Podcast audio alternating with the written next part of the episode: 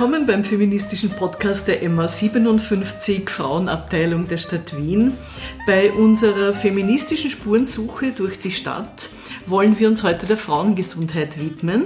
Und mein Gast heute ist Christina Hametzner, Leiterin des Büros für Frauengesundheit in der Stadt Wien und damit auch zuständig für die Gesundheitsziele der Stadt. Schönen Tag. Vielen Dank für die Einladung. Frau Hametner, Sie sind ja keine Ärztin, sondern Sie sind studierte Soziologin und Sie haben bereits äh, ganz zu Beginn Ihrer Berufslaufbahn im Gesundheitsbereich gearbeitet als organisatorische Leiterin des Frauengesundheitszentrums in der Semmelweis Frauenklinik nach einigen beruflichen Stops als wissenschaftliche Mitarbeiterin an der Uni Wien, dann auch an der Technischen Universität und am Institut für höhere Studien sind sie dann zur Stadt Wien zurückgekehrt. Zuerst in die Frauenabteilung und dann ins Referat für Statistik und Analyse. Und ab 2007 waren sie an der Konzeption, an der Planung und Gründung der Wiener Gesundheitsförderung beteiligt. Seit 2009 sind sie Mitglied der Geschäftsführung der Wiener Gesundheitsförderung und seit April 2016 sind Sie die Leiterin eben des Büros für Frauengesundheit und Gesundheitsziele der Stadt Wien. Sie sind quasi die Nachfolgerin von Beate Wimmer-Buchinger, die in Wien schon relativ große Spuren hinterlassen hat. Wie geht man mit sowas um, wenn man so jemandem nachfolgt mit so einem Namen, der doch sehr viel gemacht hat? Ja, wie geht man damit um? Also es ist so, es waren eh schon große Fußstapfen. Das hat mich auch beschäftigt. Das war das erste so, als ich gefragt wurde, ob ich vielleicht Interesse habe, diese Rolle zu übernehmen, mich da zu bewerben. Und wie, wie, wie soll das gehen? Und haben wir dann gedacht, ich kann nicht in ihre Fußstapfen treten. Es kann in Wien nur eine Frau Professor geben, die Beate Wimmer-Buchinger. Und es kann auch nur eine Pionierin geben. Und sie hat ja damals in Wien schon Pionierarbeit geleistet, kann man sagen. Das war vor 22 Jahren hat sie hier ein Feld aufbereitet, hat Themen gesetzt, hat definiert, was Frauengesundheit ist, was für Frauen wichtig ist und sie hat damals Unglaubliches geleistet. Das war mal das eine. Und ich habe mir dann gedacht, ich muss meine eigenen Fußstapfen finden. Und es gibt schon Themen, an denen bleibt man einfach. Da gibt es keinen Weg, der daran vorbeiführt, wie alles rund um Schwangerschaft und Geburt zum Beispiel oder rund um diese Geschichten von Schönheitsnormen. Ne? Aber es gibt den Aktionsplan Frauengesundheit zum Beispiel, auch da hat sie die Finger drin gehabt natürlich. Also es war ein großes Wow, wie soll das gehen? Und dann aber, ich werde das schon machen, ja? anders, einfach anders als die Beate. Völlig richtig. Was ja. brauchen die Frauen im Jahr 2020 in Bezug auf Gesundheit? Sie brauchen Rahmenbedingungen, die gleichstellungsfördernd sind. Es geht, glaube ich, im Kern immer um Gleichstellung. Das hat die Beate auch schon so damals so definiert. Es ging ja nie um Frauen in ihrem nur in ihrem biologischen Geschlecht. Es ging ja immer um das soziale Geschlecht. Und bin ich ja Soziologin, bin ich eigentlich total geeignet für, für diese Rolle, die ich da übernommen habe. Absolut. Und dadurch, dass sie das Wiener Programm für Frauengesundheit auch so aufgesetzt hat, dass es ums, ums soziale Geschlecht ging, also um Gender, heute reden wir von Gender, hat sie immer geschaut, eigentlich in einem ähm, Personal Policies Ansatz, was fördert die Gesundheit von Frauen und wo wird Gesundheit gemacht. Und dieser Health and All Policies Ansatz äh, sagt ja, Gesundheit ist überall drin im Arbeitsmarkt, in den Lebensbedingungen, die wir haben, in dem sozialen Umfeld, das wir haben, in der Familie, das wir haben. Überall dort wird Gesundheit gemacht. Das geht von Institutionen, vom Kindergarten bis rauf ins Pensionistenhaus. Und genauso wird Gesundheit gemacht in dem, also in dem Kretzel, in dem wir leben. All das ist Gesundheit. Das heißt, es geht da stark um traditionelle Rollenbilder auch in dem Fall. Und wenn ich sage, Gesundheit wird überall dort gemacht, dann geht es auch darum, diese tradierten Rollenbilder aufzubrechen und das fördert die Gesundheit von Frauen. Wenn Sie Wien hier mit anderen Städten vergleichen, ja. Äh, was die Gesundheit von der weiblichen Bevölkerung betrifft, von Mädchen und Frauen, wie stehen wir da da? Ich glaube, dass wir gut dastehen, weil wir ein Wiener Programm für Frauengesundheit haben, weil Frauengesundheit bei uns ganz oft automatisch mitgedacht wird. Ich weiß schon, dass die Lebenserwartung von Frauen bei uns hoch ist. Ich weiß aber auch, dass die gesunden Lebensjahre im internationalen Vergleich eher bescheiden sind. Bei Frauen ist es bei uns so, dass Frauen älter werden als Männer. Ich glaube um fünf Jahre. Und es sind aber genau diese fünf Jahre, die sie dann statistisch aber nicht mehr gesund sind. Wenn wir schon über Gesundheit reden, wir haben ja die letzten drei Monate eine sehr unübliche Lage erlebt mhm. äh, aufgrund der Corona-Pandemie. Mhm. Wenn Sie da drauf schauen, wie glauben Sie, wird diese Corona-Pandemie sich auf die Frauen auswirken? Also erstens glaube ich, dass es die Frauengesundheit stark beeinflussen wird, nämlich indirekt. Ja. Was wir da erlebt haben, war ja ein, ein Backlash. Die Bilderwelt waren eine Mama, Papa äh, und zwei Kinder, Familienwelt einerseits einmal. Dann hatten wir ganz schnell Home Learning und Homeschooling und ganz schnell waren die Frauen wieder in ihren traditionellen ähm, Rollenbildern und haben daheim auf die Kinder geschaut, haben geschaut, dass die Kinder die Hausübungen machen und haben auf die kleinen Kinder geschaut. Die Männer waren ja genauso daheim, aber wir wissen heute schon, es gibt schon die ersten Zeit, ähm, Studien aus dieser Zeit dazu, dass Frauen in Summe einen größeren Workload hatten als die Männer. Wir haben ja das tägliche virologische Quartett gesehen im Fernsehen bei den Pressekonferenzen, das waren immer Männer. Also Männer haben uns da jeden Tag x-mal die Welt erklärt und Männer haben beschlossen, welche Maßnahmen gesetzt werden. Unter anderem eben zum Beispiel Home Learning, Homeschooling. Und ich bin überzeugt davon, dass hätten Frauen wirklich ihre Expertise einbringen können, hätte man sich früher Gedanken gemacht, wie soll das funktionieren mit Home Learning und Homeschooling mit Eltern, die zu Hause sind. Das ist mal der eine Teil, also sehr traditionell. Das ist die eine Seite. Die andere Seite war, waren die systemrelevanten Frauen, die plötzlich sichtbar wurden. Ganz stark in den schlecht bezahlten Jobs als Reinigungskräfte, als äh, Verkäuferinnen in den Lebensmittelhandel, im Gesundheitssystem ganz stark als Pflegekräfte. Und dann sind wir alle um sechs am Balkon gestanden und haben geklatscht, weil wir so begeistert waren. Also ich weiß schon, dass symbolisches Kapital wichtig ist, aber kaufen können sich diese Frauen nicht um das Geld. Aber was ist passiert die letzten 30 Jahre? Warum sind wir dort, wo wir sind und nicht weiter? Ich glaube, wir sind schon weiter. Aber dass es ganz schnell wieder um drei Schritte zurückgeht. Und ich glaube auch, dass es, dass es eine Zeit lang dauern wird, um, allein was Rollenbilder zum Beispiel anbelangt, um da wieder dort zu sein, nachher jetzt nach Corona, ja, wo, wir, wo wir schon mal waren. Müssten es die Frauen nicht vehementer einfordern, weil natürlich im Lebensmittelhandel Regale schlichten, an der Kasse sitzen, ältere Menschen und Kinder pflegen, ja. äh, zu Hause lernen, äh, mit ihnen am Computer sitzen, was sie eigentlich nicht wollen, weil sie wollen lieber aus etc. sind lauter undankbare Aufgaben. Warum bleiben wir hier stecken? Ich glaube nicht, dass wir stecken bleiben. Ich glaube schon, dass sich was bewegt hat in den letzten 40 Jahren. Aber es ist irrsinnig mühsam. Und wir leben in einem patriarchalen System. Und wenn es um Gleichstellung geht, um echte Gleichberechtigung, um gleiche Chancen, dann haben, dann haben welche was zu verlieren. Und das sind Männer, die zu verlieren haben. Das schwächt ja alles Personen. Ja? Mhm. Also es schwächt auch die Frauen und es macht uns krank. Was sind die Rezepte aus Ihrer Sicht, wenn Sie es von Ihrem Bereich aus sehen? Also Rezepte habe ich keine. Was ich jetzt sage, könnte ja alles auch eine reine Frauenpolitikerin sagen eigentlich. Das, da gibt es ja jetzt Gar genau. nicht so die Überschrift Gesundheit ne, aufs Erste. Aufs Zweite schon, weil da überall Gesundheit drin ist. Wenn Sie das Thema Gewalt gegen Frauen nehmen, Frauen, die von Gewalt betroffen sind, kommen irgendwann ins Krankenhaus zum Beispiel. Und wir schauen dann, dass das Krankenhaus eine Organisation ist, die da frauengesundheitskompetent ist, die einerseits für eine Frau ein verlässlicher Partner ist und andererseits sind wir jetzt gerade dabei, zum Beispiel auch Prozedere zu erarbeiten, was dort passieren muss, damit die Frau auch wirklich gut ähm, geschützt ist und damit in Folge zum Beispiel, wenn ein Fall vor Gericht kommt, die Beweislage gut ist. Oder jetzt haben wir das neue Gewaltschutzgesetz. Es gibt ja die Anzeigepflicht vom Gesundheitspersonal. Da brauchen Ärzte, Ärztinnen eine Anleitung, was, wie, wie damit umgehen. In dem Feld arbeiten wir zum Beispiel. Arbeitsmarkt ist so ein Bereich, da arbeiten wir derzeit ein Handbuch zu Frauengesundheitsförderung im Betrieb. Betriebliche Gesundheitsförderung gibt es heute schon, ist gang und gäbe, machen ganz viele. Und wir haben uns angeschaut, wie ist denn das eigentlich, wenn man das Geschlecht mit berücksichtigt? Wie wirkt denn BGF auf Frauen? Welche Maßnahmen braucht es denn, um wirklich Frauen in, in ihrem Arbeitskontext abzuholen? Da arbeiten wir derzeit ein Handbuch zum Beispiel. Also wir schauen, dass wir überall den, den Konnex herstellen zu, zu Gesundheitsbereichen. Man muss ja eigentlich, wenn man sozusagen sich um seine eigene Gesundheit kümmert, recht früh anfangen. Ja? Also im Grunde genommen als Kleinkind, wenn man in den Kindergarten kommt etc.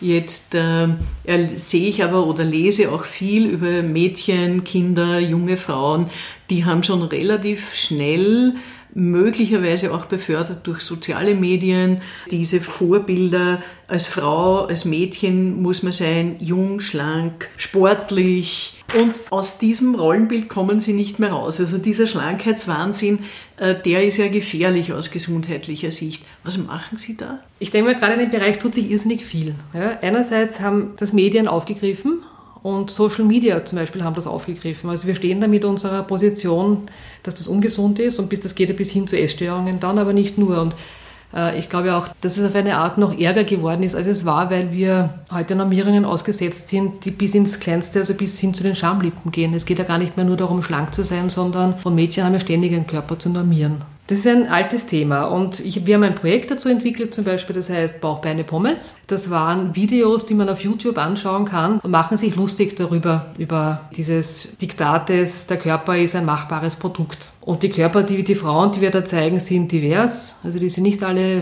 blond und ganz dünn, sondern sehr vielfältig. Und auch inhaltlich machen sie sich darüber lustig. Von vor 15 Jahren waren es Werbekampagnen, die kritisiert wurden, weil sie nur schlanke Frauen gezeigt haben. Heute haben wir eine Flut an Bildern in Social Media, von Instagram, Facebook, was weiß ich, und YouTube, überall. Und äh, Mädchen sind ja genauso Produzentinnen in diesem Bereich. Diese Mädchen haben Handys, wo die Kamera schon so eingestellt ist, das ist schön da gab es zum Beispiel die Idee, dass man bearbeitete Bilder kennzeichnen sollte. In Frankreich, glaube ich, ist das Pflicht. Es wäre eine Idee, um dem was entgegenzusetzen, damit man Mädchen und Frauen sagt, Leute, die Bilder, die ihr da seht, das ist nicht real. Die sind alle bearbeitet. Gab es eine Studie dazu auf der Uni Wien vor einem Jahr und hat sich gezeigt, die Mädchen wissen das, aber es hilft nichts. Sie sind trotzdem dem ausgesetzt. Das heißt, ein Bild wirkt einfach so stark. Man kann in seinem Verantwortungsbereich schauen, dass man diesen Bildern andere Bilder entgegenhält. Man kann schauen, dass wir in unseren Publikationen immer schauen, dass wir divers sind und unterschiedlichste Mädchen- und Frauenkörper zeigen. Jetzt haben ja diese Haltungen immer auch etwas sozusagen mit dem eigenen Selbstvertrauen, Selbstbewusstsein zu tun. Im journalistischen Bereich ist es mir immer natürlich aufgefallen, gerade im Fernsehen, dass sehr viele Frauen sich nicht selbstbewusst präsentieren. Habt ihr euch mal damit beschäftigt, warum das so ist? Ich glaube, dass Mädchen von klein auf lernen, auf sich einen, einen Blick zu werfen, der von außen kommt und den sie verinnerlichen. Sie bewerten sich ständig mit einem Blick von außen. Und wir leben in einer Gesellschaft, die Frauen also entweder bewertet oder auch entwertet. Wir leben in einer relativ misogynen Gesellschaft. Das zeigt sich ja auch in, im Internet zum Beispiel. Wenn man so Foren anschaut von manchen Zeitungen, da kommt einem das Grausen. Und dem ständig was entgegenzuhalten, ist schwierig. Und Frauen werden auch entwertet, wenn man sich Gehälter anschaut. Da zeigt sich das dann ökonomisch. Wie gehen Sie damit um in Ihrer Position? Was kann man überhaupt dann äh, da unternehmen? Ich denke mal, es braucht einerseits zum Beispiel rechtliche Rahmenbedingungen. Heute ist sowas wie sexuelle Belästigung ein Strafbestand. Ich habe vor vielen Jahren, das war, mein, das war mein Beginn in der Stadt Wien, in der Frauenabteilung gearbeitet. Eines meiner ersten Projekte war damals eine kleine Broschüre für Mädchen und Frauen zum Thema sexuelle Belästigung. Der Hintergrund war, ich bin in Wien aufgewachsen, in Atzgersdorf und bin jeden Tag mit der Schnellbahn in den, zum Matzensdorfer Platz gefahren, weil dort war meine Schule. Und unser Eissalon war der Tiche im 10. Bezirk. Und ich weiß nicht, wie oft ich in der Schnellbahn oder auch beim Tiche sexuell belästigt wurde. Und das war, war fast wie Alltag. Und es war auch klar, man kann mit niemandem darüber reden, weil man schämt sich irrsinnig dafür, dass jemand seinen, seinen Penis an einen drückt oder mit der Hand zwischen die Beine fährt. Das war mein Erleben in Wien und darum habe ich dann zum Beispiel diese Broschüre gemacht. Und jetzt gibt es diese MeToo-Bewegung seit einiger Zeit. Ja, da denke ich mir, da hat sich schon was verändert. Ja, ich erinnere mich das letzte Mal ist mir das passiert, ich glaube, da war ich 27 oder so. Und da bin ich in der Straßenbahn gesessen und ein Mann hat von hinten sich so vorbeigeschummelt und hat mir auf den Busen gegriffen. Und da war ich aber schon alt genug, um da aufzuspringen. Ja? Und ich habe den Typen angeschrien. Ich habe ihn beschimpft. Und in der Straßenbahn saßen andere Leute auch und niemand hat reagiert. Die haben alles so gemacht, als wäre ich unsichtbar, also als würde ich nicht existieren und der ist halt dann bei der nächsten Station aufgestanden. Das wäre heute nicht mehr möglich, wenn das heute passieren würde. Nein. Heute gibt es eine Anzeige. Also das sehe ich auch so. Es hat sich sicher was getan. Und natürlich muss man schon dazu sagen, es öffentlich zu machen, ist auch leichter geworden mhm. als in meiner Jugend. Mhm. Es war eigentlich ganz normal, es, war, es hat zu unserem Alltag gehört, dass irgendjemand einen sexuellen Übergriff gegen mhm. einen gemacht hat. Ja. Das, wir waren das alles gewöhnt. Ich habe das neulich mal einem Mann erzählt, mhm. der hat mich erstaunt angeschaut. Ich habe gesagt, mhm. ja, du kannst, ich verstehe, dass du es nicht verstehst, weil du es nicht erlebst. Und für meine Generation war das Teil des Alltags. Ja, ja genau. Also Exhibitionisten mhm. im Park, das war genau. eigentlich ganz normal. Und es ist ungesund, sowas zu erleben und sich nicht, nicht wehren zu können oder zu glauben, man kann sich nicht wehren, weil eben nicht öffentlich ist. Warum ist es bei vielen Männern offensichtlich noch immer ganz klar, sie wollen wichtig sein, mächtig, bestimmend etc. Ich denke mir auch immer, das ist ja ein unglaublicher Druck, der da auf einem Mann lastet. Wo setzen Sie hier in der Bubengesundheit an? Also da habe ich ja das Privileg, ich muss nicht in der Bubengesundheit ansetzen, weil da gibt es andere, die zuständig sind. Es gibt mittlerweile Männergesundheitszentren und Männerberatung, die tun ich glaube aber, dass Buben und Männer vom feministischen Arbeiten profitieren, weil Feminismus ja tradierte Rollenbilder in Frage stellt. Und dass Männer stark sein müssen und mächtig sein wollen, das hat ja auch mit tradierten Rollenbildern zu tun, einerseits. Andererseits denke ich mal, geht es um Ressourcen und es geht um Macht. Und wenn es darum geht, Macht abzugeben, naja, es wird nicht funktionieren, quasi Frauen die gleichen Möglichkeiten zu geben und die gleichen Aufstiegschancen und die gleichen Gehälter zu zahlen, wenn, wenn ich auf der anderen Seite wer drauf zahlen muss. Und das, denke ich mir, das tut Männern weh. Aber dafür bekämen sie ja dann auch etwas dafür. Also sie bekämen was mehr anderes. Zeit, weniger Druck, Genau. soziale Anerkennung, Aber das müssten Liebe Sie zunächst einmal als wertvoll erkennen. Das müssten Sie als wertvoll konnotieren. Und das, was Frauen kriegen, ist ja in unserer Gesellschaft trotz allem weniger wert. Aber ein Satz noch zum Thema, dass das ungesund ist. Es gibt zum Beispiel einen gegenderten Gesundheitsbericht von der GÖG. Da geht es ums Thema Selbstmord und Depression. Und da zeigt sich zum Beispiel, dass Depression bei, bei Männern anders aussieht. Nicht mit Rückzug, sondern mit Aggression und Alkoholkonsum. Es gibt auch einen Anteil an Männern, der depressiv wird, weil sie eben genau diesen Druck spüren, dass sie immer diejenigen sein müssen, die Erfolg haben müssen, die stark sein müssen. Und wie, wie, sie, wie Sie sagen, das ist natürlich ein Druck. Da kann man dann krank werden. Ich möchte ein bisschen das Thema wechseln. Es gibt ja in Mhm. der Stadt Wien, für die Sie arbeiten oder in der Sie arbeiten, sehr viele starke Frauen. Wer sind Ihre Vorbilder? Als ich jugendlich war, oder eine junge Frau war, war die Donau und die hat die Dinge verändert. Als ich in die Stadt kam, gab es diese Phalanx von Stadträtinnen. Das waren die Renate Brauner, Sonne Wessel, die Sandra Frauenberger dann auch sehr bald. Das war eine Phalanx und das hat die Stadt Wien auch verändert. Die Renate Brauner hat wirklich Frauen gefördert. Da kamen Frauen in der Stadt in gute Positionen, das war vorher nicht so. Und sie hat sich auch nicht nur Freunde gemacht damit. Diese Phalanx haben wir heute nicht mehr ganz so. Aber es gibt in der Stadt, in der ganzen Stadt, gibt es ein gutes Netzwerk an engagierten Frauen. Und das finde ich großartig. Es gibt es in unterschiedlichen Bereichen. Also macht es einen Unterschied, wenn die starken Frauen da was zu sagen haben? Natürlich macht es einen Unterschied. Was auch wichtig ist zu sagen, es reicht eben auch nicht, ähm, nur Frauen irgendwo hinzusetzen. Es müssen schon auch feministische Frauen sein. Es müssen Frauen sein, die Feminismus nicht als, Schimpfwort verstehen. Ich halte das zum Beispiel wirklich für einen bösartigen feministischen Akt, was uns momentan auf Bundesebene zum Teil vorgesetzt wird. Würden Sie sich als Feministin bezeichnen? Ja, auf jeden Fall. Was ist das für Sie?